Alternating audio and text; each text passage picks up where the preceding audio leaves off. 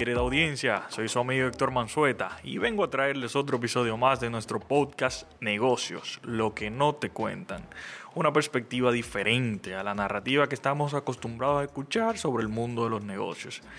El día de hoy venimos a tocar un tema que es de conocimiento general, por decirlo así, pero que venimos a tocarlo con una tecla distinta.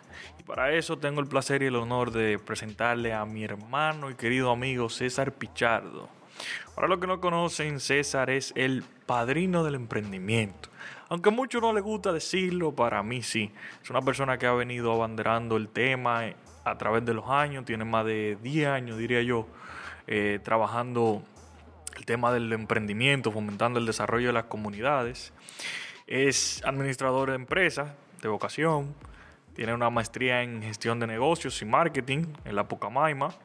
Es cofundador de Founders Night y de Digital Marketing, una agencia de marketing en entretenimiento. ¿Cómo estás, querido César? Hermano, ¿todo bien? Para mí un honor estar aquí y gracias por, por, esa introducción que tenía mucho tiempo que no me presentaban así. Qué bueno, qué bueno. No, hermano, tú sabes que este es de mis primeros episodios que vamos a lanzar el, al aire, entonces quiero que nos relajemos, que nos soltemos y hagamos esto lo más menos posible. Entre panas, entre panas. Eso es así. Te decía César que el tema que quiero trabajar y, y que conversemos el día de hoy básicamente radica en el romanticismo en el emprendimiento. Dígase, sabe bien, y lo hemos conversado en múltiples ocasiones, que se habla desde muchas perspectivas sobre el emprendimiento, pero a veces la gente desconoce la realidad. O sea, desconoce el hecho del sacrificio que conlleva, el esfuerzo que hay que poner y todo lo que uno tiene que, que sacar de abajo para tirar los emprendimientos hacia, hacia adelante. Entonces, desde la narrativa comercial, en donde utilizan a los emprendedores como, por decirlo así, activos comerciales para tratar de crear controversia o crear ruido, hasta el hecho de que realmente no le dan el valor dentro de la sociedad, en el sentido de que, por ejemplo, a nivel de políticas económicas se habla mucho de las MIPIMES, MIPIMES, MIPIMES, pero la variable principal es la facturación, por decirlo así. Pero habemos emprendedores que no alcanzamos esos niveles. Entonces, me gustaría que tú, que tú inicies hablándome de qué tú opinas que es el emprendimiento, o sea, desde tu perspectiva, ¿qué hace a una persona emprendedora? Mira, hay algo que hay que tomar en cuenta y es que primero el tema del emprendimiento es muy amplio y ha sido definido por muchísimos autores de formas distintas. Pero la definición que más me gusta de emprendedor es simplemente una persona que tiene una idea y que gestiona recursos para desarrollarla. Es bien básica, bien práctica, pero la creo así porque entiendo que el tema emprendimiento es un tema de mentalidad más que todo. Y me gusta mucho este concepto y no teorizar tanto, ni, ni irnos tanto al romanticismo que, que, siempre nos vamos y comenzamos que un emprendedor es una persona soñadora, que esto, que lo otro. Me gusta más el tema de acción. Yo creo que el emprendedor es aquel que toma acción para aterrizar esa idea romántica, si se quiere, pero que toma acción para hacerla realidad e impactar vidas, agregando valor en el proceso. Eh, algo muy importante del tema de emprendimiento es que no es solamente tener la idea y ejecutar, es también agregar valor en el proceso, que muchas veces nos falta. No es lo mismo comprar un reloj eh, a 3 pesos y venderlo a 5. Sí, eso me hace comerciante, me, está, me define tal vez como empresario, eh, pero cuando yo agrego valor, cuando yo hago un cambio significativo y con esto impacto la vida de la persona, entiendo que ya ahí empiezo a, a alimentar esa mentalidad emprendedora y ese proceso emprendedor. Ok. Tú mencionas una, una frase interesante y es el hecho de la acción yo soy partícipe de que mucho de el, infravalor que se le da al emprendedor, el emprendedor es que lo ven como un soñador que no ejecuta, que se queda mucho en la teoría y a veces se queda y no llega a la práctica. Entonces, ¿qué tú opinas al respecto de la ejecución? ¿Cómo tú entiendes que debe ser el accionar de un emprendedor al momento de poner en práctica su idea? Muy bien. Lo primero es que sin ejecución no hay emprendimiento. Claro. Eso hay que tenerlo bien claro y más nosotros que estamos fomentando el emprendimiento desde hace tiempo. Y ahí es que viene mucho también el tema y el problema del romanticismo y que nos quedamos con la, con, con el idealismo de que yo quiero ser emprendedor y solamente para ponerlo en un bio en, en Instagram. Y eso hay que tener cuidado con esa parte. Entonces, si no hay acción, no hay emprendimiento. Es Para coger primero. los views. Para coger los views. Porque estamos en una sociedad ahora mismo que, y tal vez hasta hemos, hemos sido víctimas nosotros de eso, y partícipes también, protagonistas de esa parte, de que queremos el reconocimiento antes del trabajo. Claro. Y muchas veces en, en el ecosistema emprendedor vemos cómo muchas personas prefieren simplemente hablar de lo que van a hacer en vez de hacer, simplemente para tener un reconocimiento. Y Vemos muchas premiaciones donde se premia solamente la idea, no la ejecución. Y, Sí, y- sí. y es un tema hasta un poquito controversial dentro del sector de nosotros, Claro. pero hay que decirlo. Porque hay que comenzar a cambiar la cosa y comenzar a premiar aquello que de verdad tiene resultados tangibles. Eso es así. Entonces, acción entiendo que es lo primero que debemos contemplar para calificar un emprendimiento. Y lo primero que, que yo entiendo que debe ser un emprendedor o un aspirante emprendedor es comenzar con lo que tenga en mano. Y yo creo que un consejo bien básico que me lo daría mi papá, tu papá te lo daría también. Claro. eh, está en libros de forma más bonita, con el MVP, el producto Sí, mínimo sí, viable. sí. Pero oye, empieza con lo que tenga en mano y que empiece a trabajar y a cambiar según el negocio le vaya pidiendo el cambio o el mercado le vaya pidiendo que cambie cualquier variable de la idea que está implementando. Ok. ¿Tú entiendes que todo el mundo debe emprender? No, eso simplemente, yo creo que esto es un tema de, es un llamado, una vocación, es lo que tú sientes. No, no podemos fomentar el emprendimiento como que algo obligatorio y que tú necesitas eso para ser alguien en la vida. Cada quien puede eh, desarrollar su, digamos que su propósito de vida de una forma distinta. Ahora, ¿a qué sí estamos llamados? Tal vez no empezar un negocio, pero así alimentar una mentalidad de emprendedora sin importar a lo que tú te dediques. Me explico dentro de una organización, se sapicharon, me contrataron en tal empresa. Dentro de esa empresa yo puedo y estoy llamado como recurso humano, como talento, a desarrollar cosas, eh, digamos que ideas creativas, eh, innovadoras, implementar nuevos procesos. Ese tipo de cosas yo creo que sí tenemos que fomentarlo y es parte del emprendimiento. Y ahí viene el tema del intraemprendimiento. Cómo dentro de una organización yo puedo agregar valor para que las cosas mejoren. Tú tienes tu negocio, yo tengo mi negocio. ¿Y por qué yo le diría a una persona que trabaja conmigo que no sea emprendedora dentro del trabajo? Que no aplique conocimientos diferentes dentro del trabajo. Claro. Entonces yo creo que no todos estamos llamados a ser emprendedores como tal, a ser creadores de nuevas estructuras, pero sí yo creo que todo el profesional debería trabajar para crecer y, y desarrollar su mentalidad para poder implementar nuevas cosas en su proceso productivo. Mentalidad. O sea, que uno de los principales retos que conlleva el, el emprender y desarrollar un negocio son las vicisitudes que se pasan. Claro. Entonces te po- ponen a- en reto, o sea, te ponen a prueba como persona. ¿Qué tú recomendarías serían las principales aptitudes que pudiéramos rescatar dentro del universo de las tantas que hay para tú decir, ok, tiene talón de emprendedor? Es algo muy personal, eh, pero creo que primero iniciativa. Ok, Si no hay iniciativa, no hay acción, no, no se pone en marcha el proceso. Lo segundo es curiosidad. El emprendedor está siempre curioso, está buscando nuevas soluciones para los problemas que se presentan. Y la tercera es la resiliencia. Aquí se viene a guayar la yuca y a cometer errores. claro. El que a la primera se cae eh, y no se levanta, entiendo que perdió el juego. Entonces yo lo resumiría, eh, que es mucho más amplio, pero lo resumiría ahí. Iniciativa, curiosidad y resiliencia. Factor económico, una variable fundamental en todo negocio, porque a mí me enseñaron en administración de empresa, en el, en el eh, cuatrimestre primero, de que un negocio está llamado a generar riquezas, a generar bienes para sus accionistas o propietarios. Vemos que los emprendedores pecan mucho de fanatizarse con sus proyectos, con sus ideas, y sangran dinero, sangran dinero de forma atroz a un punto tal en donde algunos ni se recuperan. ¿En qué punto tú entiendes se debe divorciar la- el fanatismo de la pasión?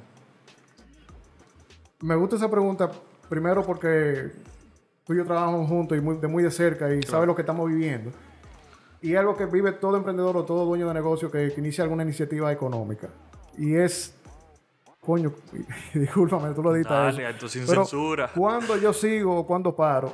¿En qué momento yo tengo que darme cuenta de eso? Y algo que siempre me ha dicho mi papá en- con el tema de los negocios. es que uno no puede ser terco. Uno no puede ser ciego eh, de cuando un negocio ya, por más que tú lo empujes, eh, no vaya a caminar. Yo creo que dependiendo del negocio, los, las variables que se miden son diferentes. Claro. Pero yo creo que llega un momento en toda la vida de, de un negocio en que tú te das cuenta de que tú aplicas recursos, aplicas estrategias y las cosas no funcionan. Y tienes que definir, espérate, ¿soy yo que estoy fallando? Como gestor del proyecto, ¿es el mercado que no, que no está listo para mi idea? ¿Es el equipo que yo tengo? Entonces, hay muchas variables. Yo no te puedo decir una, un- una que sea definitiva, pero yo lo que entiendo es que el emprendedor tiene que ser sincero consigo mismo y decir, espérate, ¿qué es lo que primero hacer ese análisis? Claro. ¿Qué es lo que está fallando? Y luego que yo veo lo que está fallando, tomar las decisiones del lugar. O ya sea cambiar de proyecto, abandonar el proyecto o eh, hacer los cambios que, que se requieran para crecer. Otra cosa muy importante, que yo creo que aquí también fallamos mucho y por eso somos tan tercos con los negocios, y es que a veces no queremos abandonar el proyecto porque creemos que somos unos fracasados si lo abandonamos. Eso, es- eso es cierto. Y, y siempre, bueno, ya en este mundo del ecosistema, la, la cultura siempre nos ha dicho, no eres tú como persona que está fracasando, es el proyecto. Tú Claro. puedes empezar otro proyecto, tú puedes emprender otra cosa, tú puedes eh, arrancar cualquier otra iniciativa. Yo creo que eso es muy importante entenderlo, porque mucha gente se ata a lo que está haciendo simplemente por no ser tachado como fracasado luego de cerrar esa iniciativa. Muy interesante. Tú mencionas algunas palabras que yo creo que son fundamentales en, el- en- en la vivencia de un emprendedor y son equipo, eh, la fuerza de trabajo y el capital. Totalmente. ¿En qué momento debe reconocer un emprendedor cuando él es, como diríamos, perjudicial para su proyecto? Pero O perjudicial. sea, en el sentido de que muchas veces tú inicias un proyecto, pero el proyecto te queda grande. O sea, va más allá de lo que tú puedes Claro. eh, manejar, de lo que tú puedes visualizar, de lo que tú puedes lograr. Entonces, ¿qué tú le recomiendas a ese emprendedor? O, o por lo menos, ¿cómo pudiéramos analizar el hecho de que ese pre- emprendedor pueda abrir los ojos y reconocer de que se puede ceder el balón? Claro, claro. Lo primero es que, como yo lo mediría, y te voy a hablar un poquito de mi experiencia, es que los números hablan por sí solos. Ok, Eh, si tú ves que un negocio tú lo estás desarrollando y llega a un pico de facturación, un pico de, de- de productividad, tú dices, espérate, ¿qué, qué está pasando? ¿Por qué no puede crecer? ¿Qué es lo que está pasando que, que no me permite eh, dar esa milla extra o alcanzar esa milla extra? claro. Y ahí tú te puedes dar cuenta que tal vez el que está fallando es eh, tu capacidad de gestión por diferentes razones. Primero, tal vez por un tema de talento, Sí. Que se- también se trabaja, tú te educas, te capacitas y demás. Pero también puede ser un tema de falta de, dele- de- de delegar. Conchale, espérate, tú no eres un pulpo. ¿Qué tú necesitas para seguir operando y que te- tu negocio siga creciendo? Entonces, sí tenemos que aprender a pasar el, el- el balón y sobre todo los pequeños emprendedores. Que cuando empezamos esto creemos que nos la sabemos todas. Eso es así. Y, y algo también que tal vez no esté en los libros, pero nos lo queremos ganar todo.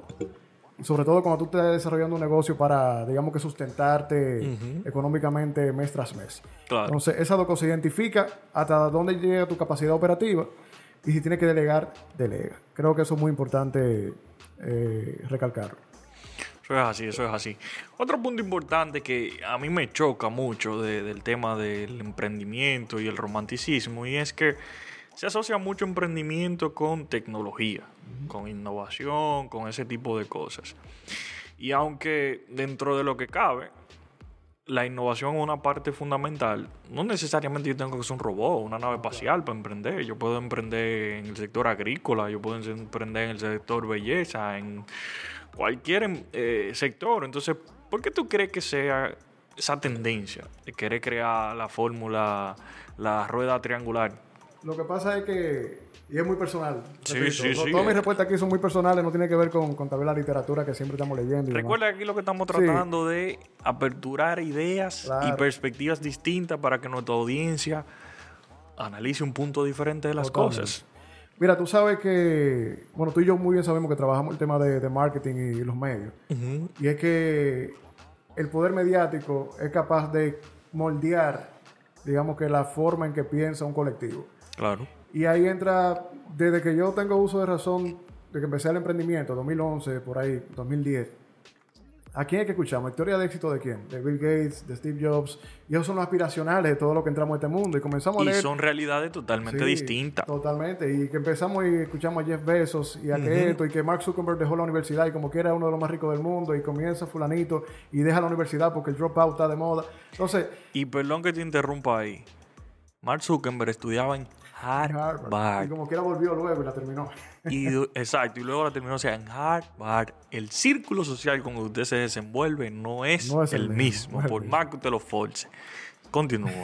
Entonces yo creo que el poder mediático hace que la gente aspire a algo muy puntual. Claro. Es como cuando hablamos de fomento del emprendimiento. Tú me preguntaste ahorita si todo el mundo tiene que emprender.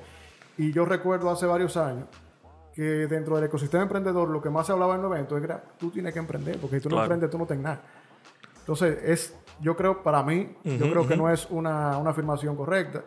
Y, pero lo estamos haciendo. Y el poder de todo ese colectivo comunicando lo mismo impactaba a mucha gente. Y entonces tú veías jóvenes desmotivados porque lo correcto era emprender, el aspiracional era emprender. Claro. Entonces, hay que tener bien mucho cuidado en cómo distribuimos la información que llega a la persona que queremos impactar. Porque para mí el poder mediático moldea mucho, entonces, como dije anteriormente, la forma de pensar. Y tú has dado en un punto clave con la narrativa mediática y el poder que influye en las percepciones colectivas. Y es el hecho de que hoy en día tenemos al emprendedor como ese rockstar, como ese, ese tipo que le va a ir súper bien, que va a hacer dinero, que, que va a ser el de la mil maravillas. Y no necesariamente Claro. es así. O sea, sepa que si usted va a emprender, usted va a pasar mucho trabajo y va a coger mucha Totalmente. lucha. Porque es que a mí me da pena cuando eh, colegas y amigos desechan proyectos tan bonitos y tan interesantes por el mero hecho de que al primer tropezón ¡bup! salen huyendo. Y es porque tenían esa expectativa tan alta, como tú dijiste en un principio, querían esos resultados tan Claro. rápido que no se preocuparon por estructurarse, por prepararse, por investigar. Y ahí es donde viene el tema. Ahí es donde me choca el hecho de que todo el mundo por decir yo soy emprendedor, agarra y pone un huevo, agarra y tira un negocio, pero pierde dinero, pierde tiempo, dañan mercados, porque por ejemplo, tú y yo que nos movemos en el área digital, a diario vemos cómo salen agencias digitales tirando los precios por el piso. Eso no es, eso no está bien, o sea, está bien que tú quieras ser eh, eh, competitivo, por decirlo así, pero las cosas, las cosas cuestan. Y si tú vas abriendo una calidad, entiendo que debes eh, costearla. Entonces, el vicio de emprender y como que esa gana de decir yo soy emprendedor lo lleva a que ya es más por moda que realmente por pasión. Entonces, lo que sí estamos guayando la yuca desde hace mucho, vemos como a diario fracasan y fracasan y fracasan. Entonces, los que están arriba, que de una forma u otra son los que pueden extenderle la mano, dudan. Así es. Tú y yo conversábamos en una ocasión de por qué aún no podíamos identificar ese proyecto o ese emprendedor que nos internacionalizara dentro del ecosistema. O sea, tenemos muy buenos proyectos, pero salieron de afuera. O sea, eran dominicanos que estaban fuera y desde- se sacaron fuera y luego los recogimos. Claro. Entonces, de aquí, de aquí, de aquí, han habido varios amagues y varios intentos, pero ninguno como que ha dicho, podemos señalarlo. Totalmente. Que si lo pusiéramos en un punto de comparación, dijéramos es el alfa de nosotros, de los emprendedores. Sí, sí. Entonces, de verdad me choca ese, ese, ese comportamiento porque hay mucho talento en nuestro país Totalmente. y de verdad aquí hay las condiciones, la infraestructura, las relaciones, aquí lo hay todo para que un proyecto salga por la puerta grande. es. Entonces, como que me choca y me choca mucho porque tú y yo hemos sido testigos de mu- muchísimos proyectos interesantes que nada más fueron proyectos. Totalmente. Mira, eso mismo yo conversaba con un amigo hace un tiempito, con Edison Santos, de Comensajería. Oh, sí, muy Y bueno. él me, me preguntaba cuáles yo consideraba que eran los proyectos eh, mejor encaminados de- del ecosistema emprendedor, lo que estamos trabajando en el momento. Claro. Pero me encantó la pregunta o la palabra que utilizó de mejores encaminados, mejor encaminado. Ok. Porque hablar de éxito, ¿cómo yo mido el éxito? ¿Cómo yo mido de que este proyecto eh, ya es un ejemplo para lo que es el ecosistema local. Hay muchos parámetros para hacerlo. Claro. Eh, y por eso en ese momento hablamos de mejor encaminado. Y yo sí creo que hay muchos proyectos bien encaminados y que son rentables, eh, si se quiere decir así. Pero como tú dices, no hay un rockstar todavía que haya, que podamos decir, no, pero espérate, este, este ya el Sammy Sosa, como tú dices, el alfa de nosotros. Claro. Y sí creo que es así. Y algo que también para agregar a lo que tú mencionabas ahorita, y es el tema. Yo, yo como vengo del lado mediático del emprendimiento, desde que empecé en, en- en el ecosistema, yo me he dado cuenta, incluso yo soy de esos, yo fui de esos, de que empezaron el ecosistema primero por un tema mediático. Yo era una plataforma de, de difusión de contenido en- del ecosistema, pero a mí todo el que se me acercaba era porque quería que se colocara en la palestra su nombre. Ok. O sea, Que- todo el mundo quería hacer algo, Quería sonido, como dicen en el quería sonido. Y yo lo dije más bonito que la palestra. Eh, estoy fino, no, yo. querían sonido.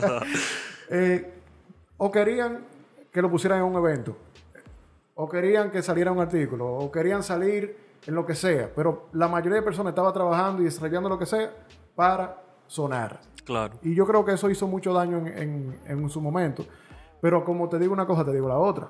Vamos a ver dos caras de la moneda. También ese sonido y ese deseo de sonido hizo que mucha gente se, se interesara por lo que estaba pasando a nivel de emprendimiento. Claro. O sea que sí puede ser nocivo si uno no se da cuenta a tiempo, pero cuando también tú logras que esa ola se mueve y se mueve y se mueve y logra que jóvenes que no sabían lo que era emprendimiento se acerquen, creo que es muy interesante. Entonces lo que hay que tener cuidado en la narrativa, como comentaba anteriormente, Claro. pero sí hay que hacer bulla. Porque ¿qué pasa? En República Dominicana, antes del 2012, todo el mundo ¿qué quería hacer? Pelotero, algunos cantantes o presentador de televisión. Sí. Eh, ahora mismo siguen siendo siguen queriendo ser peloteros, dembowceros, que sí o qué, pero hay muchos ya que sí quieren tener su negocio. Entonces, Claro. ese trabajo que se ha hecho de fomento ha hecho también Y los influencers, que todo el mundo quiere ser ahora influencer. también influencers, los TikTokers y ese tipo de cosas. Pero ese, ese trabajo que se ha hecho de difusión y de fomento, creo que ha dado resultados porque muchas más personas quieren empezar iniciati- iniciativas económicas eh, mucho más que antes. Yo creo que, que ha sido interesante esa parte. Si tú me pudieras citar cinco elementos que debe tomar una persona antes de emprender, ¿cuáles serían? El primero es educación. Ok. Educación, educación. Yo creo que eso yo lo pondría, Ese uno. eh, es de uno, pero yo lo puedo repetir por cinco y lo dejaría en educación porque yo creo que eso es lo que nos falta a nosotros. El límite que tiene un ser humano para desarrollar lo que sea es su capacidad creativa y de generar ideas. Ahora, ¿educación o preparación? Ambas. Ambas. Es una educación integral, integral, porque ahí viene desde la, desde la de lo intelectual hasta los valores, hasta la formación en capacidades blandas. eh, eh, yo creo que eso es muy importante. La preparación del individuo en todos los sentidos de la palabra. Ok. Eso es lo primero. Eh, segundo, yo diría que disciplina. Y cuando hablo de disciplina, eh, yo entiendo que es aprender de la disciplina en la práctica. Muchos de nosotros, eh, por ejemplo, tú eres empleado antes de emprender. Claro. Yo fui empleado, pero fui mal empleado. Yo no fui muy buen empleado porque trabajé en una empresa de la familia y aunque sí cumplía con ciertos roles, esa flexibilidad que había en ese momento de mi vida no me moldeó la disciplina que yo necesitaba luego cuando emprendí con ustedes. Bueno, que Ok, tú y sí, claro. éramos socios al principio. Entonces yo creo que disciplina muy interesante, muy importante para un emprendedor. Tú me dijiste cinco, estoy pensando a lo, a lo que voy hablando. Si tú Déjame- quieres, vamos a dejarlo en tres para no Sí, extender mucho el pero- capítulo. Preparación, disciplina. Aquí- primero yo creo que esas son las dos más importantes. Hablé de la resiliencia hace un poquito, porque hay que aprender a aguantar lo fuerte de la vida y a levantarse de nuevo. Y una cuarta, y voy a, creo- voy a decir la quinta también, me acaba de ocurrir, pero la cuarta es la capacidad social. O sea, la capacidad de relacionarse del emprendedor. Yo creo que esto es un tema, por lo menos para mí, yo creo que la capacidad de un emprendedor relacionarse con su entorno y manejar conflictos y manejar relaciones y crear relaciones, no se habla tanto en, en los eventos y en la, en- la literatura, pero es muy importante. Y más en este país. Estamos en un país de las relaciones, estamos en un país de que conectar el networking ayuda muchísimo al desarrollo de, de un proyecto por múltiples factores, que después podemos hacer un episodio sobre eso. Y el número 5, que es algo que de lo que tú y yo vivimos, y es la capacidad de comunicar las ideas. El emprendedor, por más duro que tú seas, si tú no sabes comunicar y vender tu idea, te guayaste. Y yo creo que esa, ese elemento no puede faltar. Yo he visto gente brillante que por no tener la capacidad o la visión de marketing, la visión de comunicación, se quedan siendo, siendo unos, unos anónimos toda la vida. Entonces, cuando viene una persona con ese talento, pero también con la visión de comunicación, rompe. Para mí son, son elementos que, no pueden faltar. A esos elementos yo le agregaría factores fundamentales, como son recursos. No es que tú tengas una mina de oro, no es que tú tengas una cuenta de banco abultada, no es que tú tengas una mata que jale el dinero, pero para hacer dinero se necesita dinero. Entonces, esa ideología de que tú empezar de la nada y vas a hacer todo, no fluye. O sea, tú puedes empezar a algo, dar los primeros pasos y así sucesivamente, pero en determinado momento de tu etapa de emprendimiento vas a tener que, invertir, vas a tener que gestionar recursos. Entonces, eh, aunque no lo tengas de entrada, planifícalo, contémplalo dentro de tu plan de crecimiento, porque tarde que temprano lo, lo vas a tener que hacer. Otro que... Y disculpa que, te interrumpa ahí, con el tema de los recursos.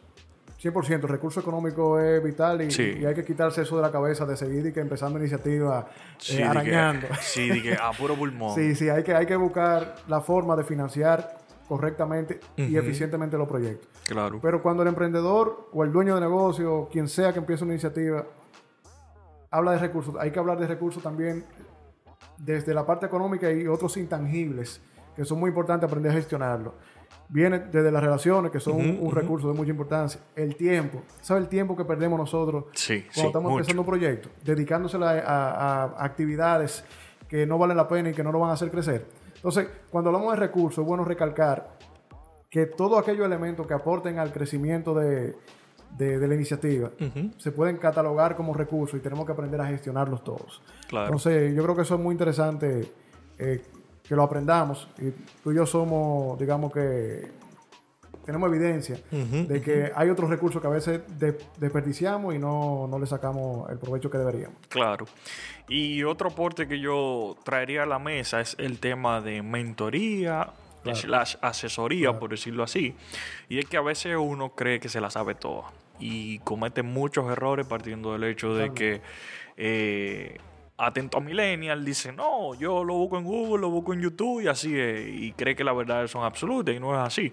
O sea, cada modelo de negocio tiene su librito, cada eh, experiencia en, ciertos campos tiene su know-how, entonces... Eh, obligado, obligado. Hay que buscar asesoría, buscar consulta, preguntar, indagar, siempre mantenerse eh, captando y absorbiendo todo lo que el entorno te provee, porque eso va a posibilitar que tú mejores lo que tienes, que crezcas, que lo reproduzcas, porque te va a dar los insumos naturalmente. Tú sabes que a veces uno piensa, habla de mentoría y demás, y uno se ve como que hay que buscar un señor. No, no, para nada. Yo siempre pienso cuando yo vengo a tu oficina y te digo, Mansu, voy a hacer tal cosa, tal cosa, tal cosa, y tú me dices, está interesante, pero ten cuidado con esto, ten cuidado con esto. Y ese ten cuidado con eso. Eso es un momento de mentoría que tú me estás Totalmente. Es una asesoría gratuita como amigo, como, colega. Y eso es muy valioso. ¿Por qué? Porque cuando uno escucha a alguien que ha pasado por algo, está ahorrándose los errores que esa persona ya ha cometido. Claro. Y yo creo que eso es lo más valioso y por eso también hablamos de ahorrar tiempo, es un, como recurso. Y la mentoría ahorra mucho tiempo y mucho esfuerzo y mucho dinero también. Eso es así, eso es así. Pero no sé, es realmente muy grato tenerte. Me gustaría extender más la conversación, pero para que no se jalten de nosotros temprano, tenemos que cortarlo aquí. Me gustaría entonces que tú resumas tu mensaje para esos emprendedores o esos nuevos posibles emprendedores sobre la realidad del emprendimiento, de qué es lo que realmente le espera. Perfecto. Resumirlo, resumirlo y en forma también de consejo es que si van a empezar, que empiecen con lo que tengan a mano, pero que es muy importante que se graben en su cabeza la palabra acción. Sin acción no hay emprendimiento y sin afán de, crecimiento tampoco hay emprendimiento. Porque cuando se deja de crecer ya murió. Y entonces el emprendedor debe en todo momento enfocarse en dos cosas, en acción, en empezar y otra es en crecimiento, mejorar lo que sea necesario para seguir creciendo. Y yo me enfocaría en eso, que puede ser un poquito amplio, pero sin esos dos elementos creo que, ninguno de nosotros lo tuviéramos aquí. Eso es así. Yo no le voy a agregar mucho porque después de dos años. Mi único consejo es, si le va a dar, dale duro para que sienta. y a José. Señores, gracias, por todo. Este ha sido su episodio de negocios, lo que no te cuentan. Adiós.